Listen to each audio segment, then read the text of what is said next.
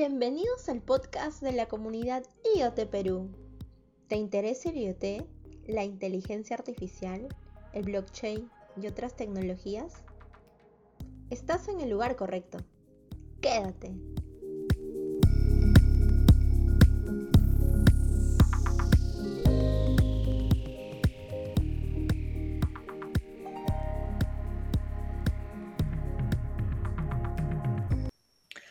¿Qué tal amigos? Bienvenidos a un nuevo capítulo del podcast de la comunidad IoT Perú. Eh, yo soy César Cruz, miembro de la comunidad IoT, y el día de hoy voy a estar acompañándolos en este podcast. Voy a ser el presentador. Eh, hoy nos va a acompañar Luis Llerena, eh, vamos a conversar acerca de los tips de, para importar desde China. Algo que frecuentemente queremos hacer o hemos hecho para poder desarrollar algunos proyectos, ya sea educativos, ya sea profesionales o de investigación. Es algo muy frecuente que, que, hemos eh, visto necesidad de abarcar en el desarrollo de nuestros proyectos. Eh, presento a Luis Llerena miembro también de la comunidad IoT. Él ha estudiado dos carreras técnicas en TechSoup y también ha estudiado ingeniería industrial en la, UPC. Bueno, bienvenido Luis. ¿Qué tal, César? ¿Cómo estás? Eh, bueno, cuéntanos un, poco más de, de, ti. Ya sabemos que eres miembro de la comunidad, pero para que nuestros oyentes puedan conocer un poco más de ti y de tu experiencia. Sí, creo que ya varios me conocen de la comunidad, a veces participo un poco, eh, también he hecho un webinar por ahí. Este, Y, sí, y acá disponible para las preguntas de este séptimo podcast. Genial, Luis. Gracias.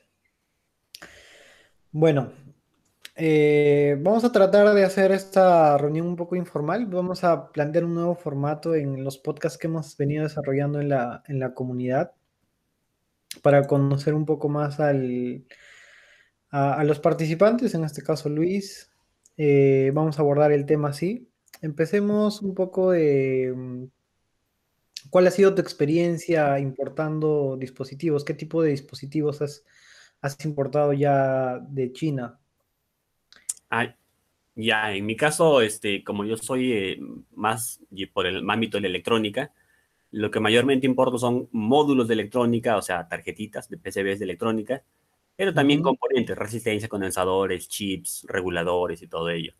Este, eh, muchas veces lo he tenido que importar, eh, pero ahí hay que hacer la pequeña aclaración, ¿no? importación, legalmente hablando, es cuando el monto es alto y lo que yo hago es menor de, casi siempre, es menor de 200 dólares. Entonces no tiene un nombre. Eh, yo le digo, bueno, a una persona a vez le dijo que se llamaban microimportaciones, porque son pequeñas, menos de 200, y encima no pagan impuestos, porque es por ser menos de 200 dólares. Ahí sí es donde yo he hecho muchas veces compras menores de 200 dólares cada vez. Bien, creo que ese dato es muy importante, el tema de los 200 dólares. Cuéntanos un poco de eso. ¿Esos 200 dólares es por compra, al mes, al año o para poder ver el tema de no pagar impuestos, ¿no? Claro, eh, la SUNAT eh, da esa facilidad de que si tú compras menos de, o sea, si, si traes de afuera, haces una microimportación de menos de 200 dólares, no, te, no es necesario pagar impuestos. Ahora, puedes hacer eh, micro, microimportaciones, aunque la SUNAT no le llama microimportación, le dice importación o compras. Puedes hacerlas por un, según la página de la SUNAT, por un máximo de, ah, no recuerdo, sí, creo que es mil dólares por año por persona. Mil dólares por año. Por persona. Tú puedes mm. pedir, este, no sé, pues, este, 150 eh, dólares la primera vez, 150 la segunda, la tercera, la cuarta, la quinta, y después lo pides a nombre de tu hermana que vive en tu casa, a nombre de tu papá que vive en tu casa, y así. Particularmente, yo siempre le he pedido mi nombre y no, Sunat nunca me ha dicho que ya me pasé el límite ni nada. Así que no estoy tan seguro si ese límite se cumpla o no. En papel, digamos que esa es la ley, pero igual es, es un muy buen dato a tener en cuenta. Entonces, tratar de no exceder los 200 dólares en la, en la compra y al año, pues en promedio los, los 1000 dólares, ¿no? Para no hacer el pago. Genial. A partir de, ello, imagino que el, impuesto que sería el, el IGB. Eh, cuando te pasas de 200 mm. dólares, eh, te van a pedir este IGB más 3, mm. o 4% de no sé qué, más no sé cuánto, pero hay unos que calculan como IGB más eh, no sé cuántos dólares. Al final está entre los 22 y 24% adicionales que te va a costar. Eso es más o menos. Lo, lo, más importante es el IGB, que es 18%. Pero te va a costar un poquito mm, más. Pues todo, todo lo que sea más de 200 dólares, ya estás pagando 24. Yo lo calculo con 24, que es el máximo, ¿no? 24% adicional. Eh, sobre lo que hayas comprado. Ok, ok. Bien, y ya que estamos hablando de, dinero, ¿cuál, en tu experiencia, cuál ha sido el mejor medio de pago o qué medio de pago nos, nos recomiendas? Ya para los medios de pago, yo particularmente uso tarjeta de crédito, porque en algún momento tuve hace tiempo y lo primero que pedían hace mucho tiempo era tarjeta de crédito. Antes incluso pedían cuenta en PayPal. Pero ya que yo uso tarjeta de crédito y no tengo problemas, pero muchos no quieren sacar una tarjeta de crédito para hacer compras. Entonces ya últimamente sé que muchos bancos ya te ofrecen este, eh, opciones de que tu tarjeta de débito pueda hacer compras en el extranjero. Exactamente, no sé cómo funciona, pero varios amigos me han dicho que las tarjetas, tú puedes ir a Interbank y pedir una cuenta de ahorro con la posibilidad de usarla para comprar en el extranjero. Eso me lo dijeron hace años y al parecer ya varias, varias, este, varios bancos ya están ofreciendo esas facilidades de que tengas de alguna forma de poder hacer compras en el extranjero. Es más, muchas de ellas ya te ofrecen que por el app, por la aplicación, puedes cerrar tus compras al extranjero. Es decir, tengo mi cuenta de ahorros, pero no le estoy permitiendo hacer compras al extranjero. Entonces, no puedes hacer compras al extranjero mientras tú no autorices. Entonces ya eso como que te da un poco más de seguridad de, que puedes tener cuenta de ahorros y bloquear la compra en el extranjero hasta minutos antes de, la compra, ¿no? Compras y de ahí vuelves a bloquear tu tarjeta. Entonces te da una cierta facilidad. Mm.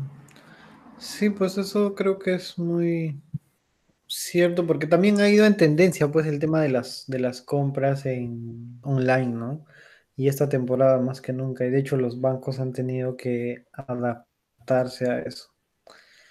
Genial. Y hablando un poco más del, proceso de ya de, traer el, dispositivo, eh, sé que a nivel de electrónica nos, estamos centrando un poco más a nivel de desarrollo de proyectos tecnológicos o aparatos tecnológicos. Hay algunas restricciones. Entonces, ¿qué nos puedes comentar de eso? ¿Qué, ¿Qué, equipos pueden estar restringidos cómo puedo identificarlos, eh, cómo puedo reducir el riesgo a que me sea retenido el, equipo que estoy importando. Ya, en el caso de, por ejemplo, algo que es muy típico, que he visto muchas, que muchas personas hacen, yo no lo he hecho nunca, es comprar un celular, por ejemplo, en China. Y no, nunca lo he hecho yo, así que tampoco puedo decirlo de primera mano, pero sí es cierto que para traer cualquier equipo de telecomunicaciones, necesitas que el equipo ya esté homologado en el Perú. O sea, que ya existe un documento en el Perú que diga, sí, este equipo puede trabajar en Perú, sea por la frecuencia, por la potencia o por el motivo que sea. Entonces, si tú traes un celular eh, y ese celular ya se vende en el Perú, ya está homologado. Entonces, en teoría, no hay problema de que tú lo traigas, solamente vas a tener que presentar el documento que ya existe, que ya debe existir de homologación. En el caso, por ejemplo, de algo que sí he visto y que ha habido problemas es con las famosas medicinas. Tú dices, ah, ya, medicinas, ok, no se pueden importar, perfecto. Pero voy a traer unas, vitaminas para mi papá. No, no se puede. Las vitaminas se mm. consideran parte de, la, de medicina, entonces tienes que tener autorización de la Dirección General de Medicamentos, Insumos y Drogas. Y eso ya pues es un trámite adicional. Eh, y con, las, con el esto de que a lo mejor te digan, no, esa vitamina no entra, o no, esa marca no entra, o no, tú no eres autorizado para importar vitaminas o medicina. Eh, me contaron hace mucho, bueno, hace un par de años me contaron de una persona que trató de, bueno, importó, ya estoy hablando de un container, de una persona que dio una charla nos contó que una, otra persona que le había conocido importó hisopos porque salían baratísimos. Sí, hisopos para, para limpiarse las orejas. Y me dijo, ya, pues compro hisopos baratísimos. Creo que gastó 300 dólares en, en, traer el container y acá lo iba a vender, obviamente, a buen precio. Y Cuando llegó este, la Dirección General de Medicamentos, no sé quién, le agarró y le dijo, a ver tu, autorización. No, no tengo, mira. Ah, ya, entonces eh, demuéstrame que tu almacén donde vas a guardarlos está con las medidas pertinentes, o sea, aire acondicionado.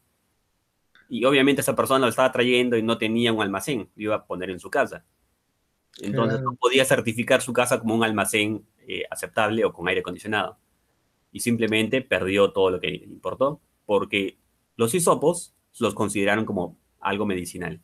Entonces siempre hay que estar viendo de que lo que uno trae no contradiga ciertas normas. Por ejemplo, este, no puedes traer o importar plantas y si las traes, este, tendrías que tener autorización del Ministerio de Agricultura. Entonces, ahí también es otra restricción. Mm. Ahora, traer cosas de electrónica, mientras no sean telecomunicaciones, no hay ningún problema. Puedes traer resistencias, condensadores, chips, no hay problema. Celulares necesitan, creo que, homologación, tener su certificado. Y mientras sea menor de dos mil dólares, no hay ningún problema. Puedes traerlo. O sea, Menos de 200 no pagas impuestos. Entre 200 y 2000 claro, pagas tus impuestos normal. Pero ya más de 2000 dólares, que es algo poco común, este, ya necesitas lo que le llaman un agente de aduanas. Y ahí sí ese trámite tampoco lo conozco, pero sí ya, ya necesitas contratar un agente de aduanas, pagarle, y ellos son los que te hacen el, el, el trabajo de sacarlo a aduanas y o entregártelo. ¿no? Y es más para, obviamente, para empresas. Claro, compras más grandes, ¿no? Sí, ya cuando es dos mil dólares porque estás trayendo un container, ya, o sea, completo para ti, ¿no? O sea, estás trayendo, no sé, pues, ah. miles de celulares, algo así, ¿no? Entonces, bueno, el, en caso vaya a importar algo de telecomunicaciones, ¿dónde podría revisar la información de... Directamente sería en la página del MTC para ver si es que el dispositivo está restringido, homologado. Sí, ahorita no recuerdo la página, pero sí hay un sitio donde tú preguntas eh, con un código y te hace la búsqueda. Eh, por ejemplo, si tú le pones SP32, te responde con dos respuestas. Ah, con el nombre, incluso. Sí, es, bastante, parece flexible la búsqueda y tú puedes hacer ese tipo de búsqueda de decirle SP32, que es un chip en realidad. Y dice, sí, está certificado el LSP WRUM D3 y el W, no sé, o sea, sí te da dos, al menos de SP te da dos datos. Y en el caso del SP 8266 creo que te da seis, seis modelos que ya están homologados para el Perú. Y lo más recomendable sería escoger uno de esos, ¿no?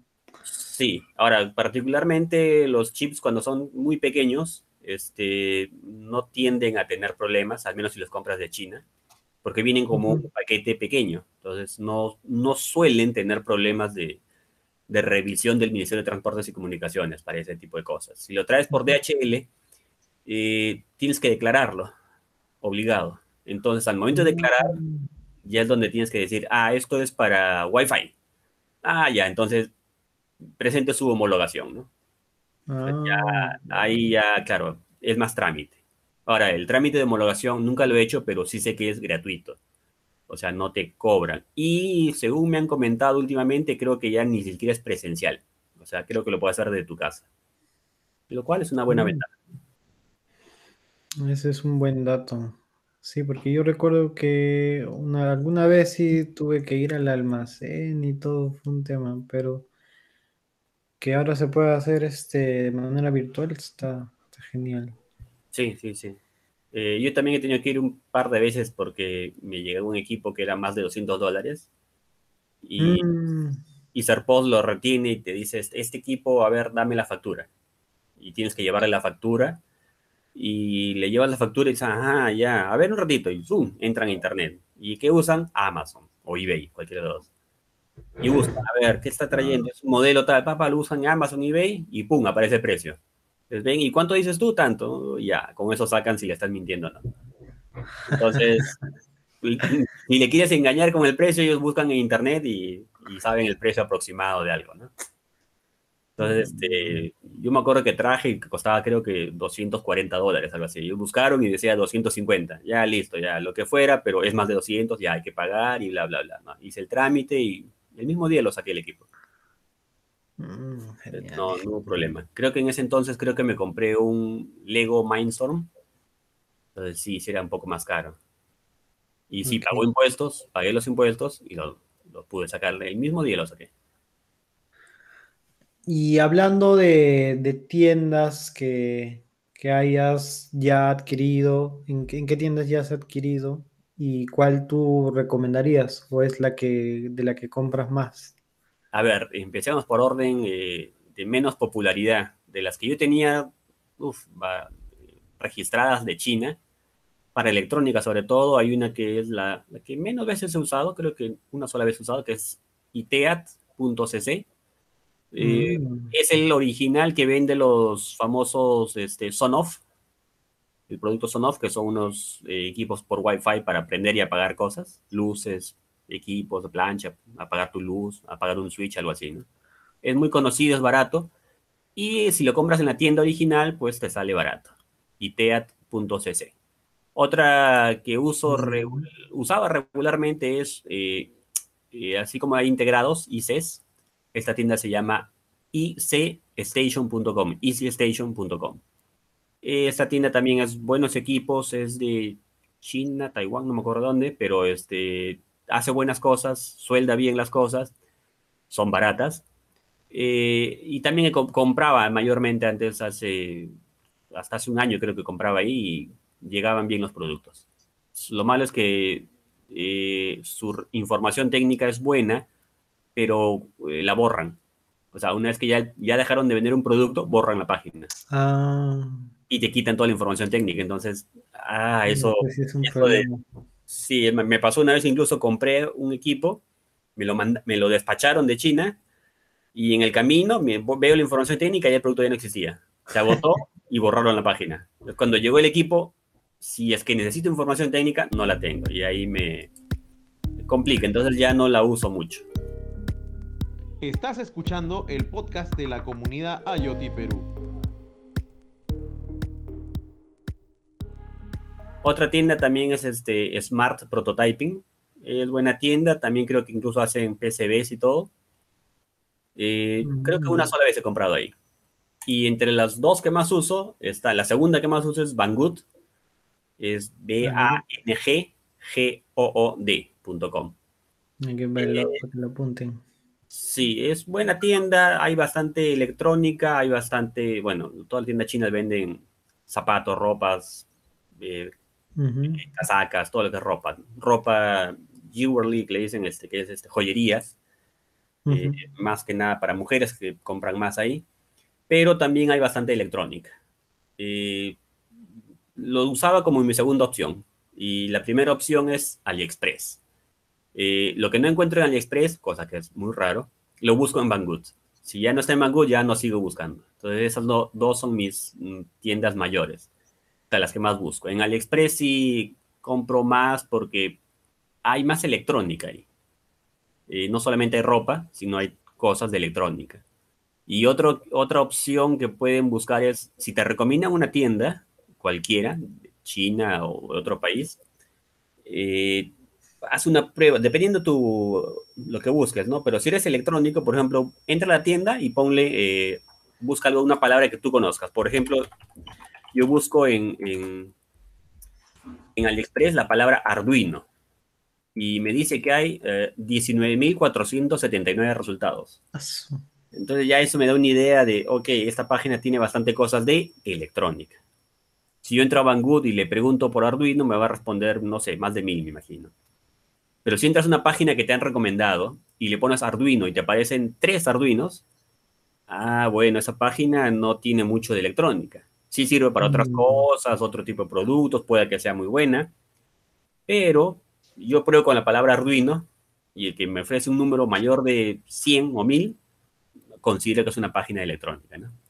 Entonces, con mm. eso defino cuál es mi, y obviamente mi página favorita es AliExpress, ¿no? Alibaba pocas veces porque me pide más de 100, mil unidades. Mm. Y el, bueno, en AliExpress, de repente, por los que no, no conocen mucho la tienda, te da un poquito más de variedad y hay varios proveedores. Eh, pero ahí, eh, en alguna oportunidad yo tuve miedo de utilizar AliExpress por un tema de que no sabía quién, cuál era la tienda, no sabía si me iba a llegar. Entonces, ¿tú qué nos recomendarías para encontrar un, un buen proveedor para, para, lo que vayas a, comprar, para lo que queramos comprar? Ya, es, algo, es una cuestión de confianza, como le digo yo. Eh, por ejemplo, si tú estás acá en Lima y compras en una tienda de boutiques que está ahí en un centro de Miraflores que empieza con R, este, a nadie va a desconfiar de que ahí te vendan cosas malas. Y si las hay malas, te las cambian, ¿no? Este, entonces, si ya compraste una vez y no hubo problemas, la siguiente vas y compras y no hay problema. Con las tiendas desconocidas, entre comillas, es igual. Yo compro en AliExpress porque ya compré hace muchos años uh -huh. y mi producto llegó y no hay problema. Eh, después, dentro de la tienda, eh, puedes también escoger, eh, bueno, escoger es un decir, eh, puedes escoger, entre, por ejemplo, si yo le digo, no sé, Arduino, y me aparecen los 19.000 productos, ¿cuál de los 19.000 escojo? Pues puedo buscar uno por precio, puedo buscar quién lo envía gratis, eh, también puedo buscar por tienda, o sea, el que me ponga la foto más bonita o, o el que en su foto incluya su logo y el logo yo ya lo conozco. Pero eso ya es un poco más de, tienes que haber comprado varias veces para ver, oye, este, este logo me lo vende, o sea, es, esta tienda me vendió antes y llegó y no tuve problemas. Entonces, por, como ya tengo confianza, le vuelvo a comprar. No es que la tienda sea, la, el vendedor sea bueno o malo, sino que como ya le compré una vez y el producto llegó, yo confío en esa subtienda dentro del Express.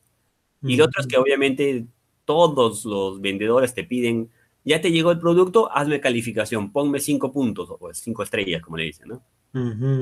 Y te, te, tratan de convencer, te mandan un email, te regalan eh, puntos o bonos por dar recomendaciones. Entonces, este, a veces tú puedes decir, sí, el producto llegó y puede ser eh, un poquito así alejado, decir, ¿no? Sí, el producto llegó, ok. No dijiste nada más, ¿no? Puedes decir también cosas malas, como el producto no es de la calidad que se espera. Puedes decir, el producto llegó a tiempo. Eh, el producto es malo, reclamé y no me quisieron dar mi devolución, pero apenas pongas tu calificación menos de 4 o 3 o de 1 o, o, te quejes, inmediatamente el vendedor se pone en contacto contigo. Es tanto así que te dice, oye, no, este, te mando el producto, te devuelvo, te doy otro, pero quítame esa calificación mala. O sea, se pelean ellos por tener buena reputación. Y su buena reputación es hacer que tú estés contento. Si tú pones mala calificación, ellos se contactan contigo para que elimines esa mala calificación porque ellos venden en función a su reputación. Mientras más gente esté contenta, ellos aparecen primero, creo, en la lista. Y mientras más les contenta esté la gente, más van a vender. Entonces, sí, si te vas a quejar, te van a atender. Eso sí es lo bueno. Y lo otro mm. es este, que a veces ya ocurre cosas como que te envían y no llega el producto, eh, tenían número de tracking todo y se pierde. Entonces tú ya puedes, lo que se llama, abrir una disputa. Es decir, decirle, mira, por tal motivo, devuélveme la plata. Y AliExpress tiene ya toda una normativa que es este, en tres días el, subvendedor, o sea, no AliExpress, sino el que vendedor, la tienda que está vendiendo, te debería negociar contigo para ver si te devuelve o todo o una parte. Por ejemplo, si tú le pediste, no sé, eh, medias verdes y eran medias rojas, puede que el vendedor trate de negociar contigo y decirte, ok, te devuelvo la mitad y quedamos ahí. Puede que tú le digas, no, yo quería un color y me lo, dame ese color, ¿no? Entonces, tienes que negociar. Si en tres días no has logrado una, un acuerdo, AliExpress interviene. Y AliExpress interviene y hace como juez, ¿no? A ver, ¿qué escribiste tú? Tú escribiste, llegó el color inadecuado. El otro te ofreció una solución. Tú le dijiste que sí, que no, esto, ve todo eso. Y hace como juez y después de tres días dice, ok, AliExpress determina que, pum, tal, tal cosa. Y puede que diga, no, devuélvele toda su plata. Y AliExpress tiene la capacidad de decirle al vendedor, si el vendedor no te devuelve la plata, AliExpress te la devuelve. Entonces ya eso te da la satisfacción de que si no te pones de acuerdo con el vendedor, AliExpress te va a devolver la plata. Y ya me ha pasado una vez. Entonces, este... Esa, justo esa te iba a preguntar si tuviste alguna experiencia en... Buenas y malas. O sea, he tenido experiencia donde no llegó el producto y ahí sí, de frente, ¿no? Este, no reclamo porque no ha llegado. Listo, pum. O sea, se acepta la, o sea, ni siquiera pasan tres días. Dice, sí, se acepta la disputa y se te devuelve tu dinero. Listo, se acabó. Chao, muchas gracias. Te dan una encuesta de calificación de qué tal te pareció la, el tiempo de respuesta. Una encuesta te dan. Eh, pero también me ha pasado una vez que llegó un, una tarjeta con los pines doblados y le reclamé. Dije, oye, ahí estoy yo con los pines doblados. Y el vendedor me dijo, este, no, pero los puedes enderezar, me dijo. Entonces dije, no, pero quiero mi devolución. Y cuando AliExpress intervino, AliExpress dijo, no, este, le doy la razón al vendedor. Y no me repusieron por ese producto. Simplemente me quedé con el producto con los pines este, doblados. Entonces, a veces ganas, a veces no siempre ganas. A veces te devuelven todo, a veces no. También me ha pasado que pido un producto, por ejemplo, una resistencia, y hace poco me ha pasado una resistencia de 34.8K y me mandaron 3.48K. Se equivocaron. Entonces, les tomo una foto y hago el reclamo, ¿no? Y, este, y me dijeron, ah, sí, ha habido equivocación. Y el vendedor ya uno, por no ser también tan, tan malo con el vendedor, le dicen, oye, mira, me vas a devolver, ¿no? Sí, te voy a devolver, este. Si es que vas a hacer otra compra, me avisas y yo lo pongo en esa orden. Entonces ya uno por cordialidad dice, ya, ok, te voy a comprar más cosas y en esas nuevas cosas, agrégame este de acá que es el que me debes. Entonces ya a veces hay un poco de cordialidad o a veces te cierras y dices, no sabes qué, eso no me llegó, envíamelo de nuevo. Y te lo tiene que enviar de nuevo, ¿no? A su Mm, costo. Entonces, sí, sí hay bastante disponibilidad de AliExpress para devolverte o para resolverte problemas. ¿no? Eso es lo, lo bueno de AliExpress. ah, genial.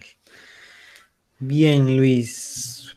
Eh, como última pregunta, ah, tanto yo como muchos creo, a no ser que sea yo solamente, eh, teníamos la duda de qué es este urbano. ¿Qué es urbano? Sí, varias preguntas, varias personas me han hecho lo mismo y yo tenía la suerte que en una época trabajaba en la Avenida Argentina de una empresa y frente a esta empresa quedaba un local que decía Urbano. Y Urbano es una especie de courier de dentro de Perú que te hace la distribución de, creo que empezó repartiendo eh, cartas, por así decirlo. ¿no? Entonces tú querías repartir, no sé, te vas a casar y quieres repartir parte a 20 personas en Lima, le das a un courier y ellos reparten dentro de Lima, ¿no? Entonces tú no tienes que estar visitando a los 20 personas. Pero ahora están eh, repartiendo no solamente cartas, sino ya productos. Y resulta que ciertos productos que vengan de, no sé, que lleguen al Perú, perdón, vamos, no todo viene de China, pero todo lo que venga, que tenga, que empiece su número de tracking con UN, ahora ya no lo reparte directamente a Sarpost, lo está repartiendo esta empresa llamada Urbano. Y es bueno, es malo, pues como todo, tiene cosas buenas, tiene cosas malas. Eh, lo reparten mm, eh, un poquito más rápido. Eh, viene una persona en su carro, mayormente, y te lo entrega, y no siempre es la misma. O sea, es un poquito más personalizado. Eh, en los de urbano casi siempre te llaman y dicen, señor, este, estoy llegando a su casa, este, eh, ¿puede usted bajar o abrirme la puerta? O sea, no, no es que tocan el timbre, te llaman de frente al celular. ¿eh? Bueno, hasta cierto punto mejor. Pero Urbano sí lo que está haciendo es que si tú no, no estás, este, se demora en atenderte cuando tú reclamas, ¿no? O sea, ya me ha pasado que vino un producto, yo había salido, y el producto no me lo entregaron, le pedí, le escribí a la persona que, que me, que me mandó un mensaje, le dije, ¿lo puedes reprogramar? Y nunca me respondió. Escribí a Urbano, le dije, mire, tengo tal número de tracking y la persona no ha podido hacer lo que hago. Y no me respondieron, me respondieron después de un mes y medio, creo. Ah, Y cuando me respondieron, el producto ya había, y ese es un detalle, el producto ya había regresado a China. ala. Entonces, cuando yo pongo en, en- en la página web de Urbano, le digo tal número de tracking, me dicen, no, eso no lo tengo. Pero me descargué la aplicación y en la aplicación le pongo el número de tracking y me dicen, ah, ya, eso ya se devolvió. Ya.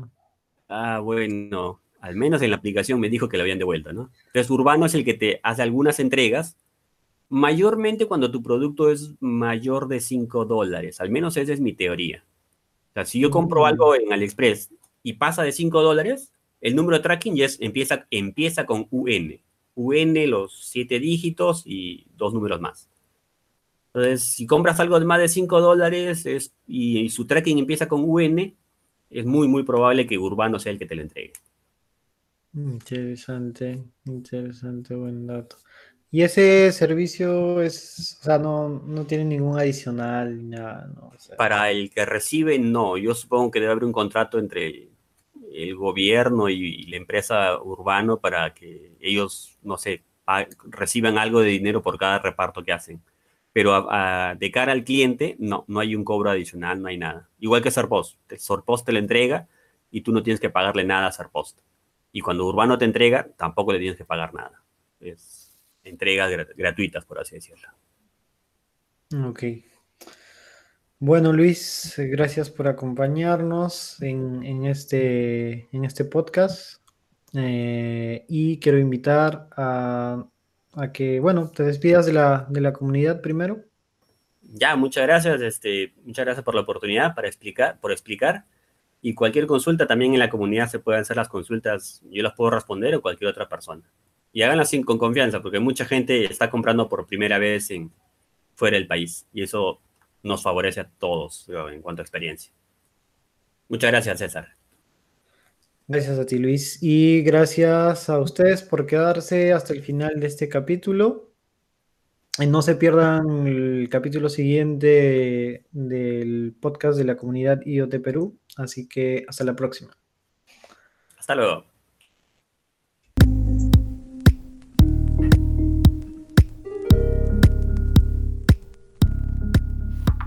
Gracias por quedarte. Compártelo con tus amigos y no te pierdas el siguiente podcast de la comunidad IoT Perú. Hasta la próxima.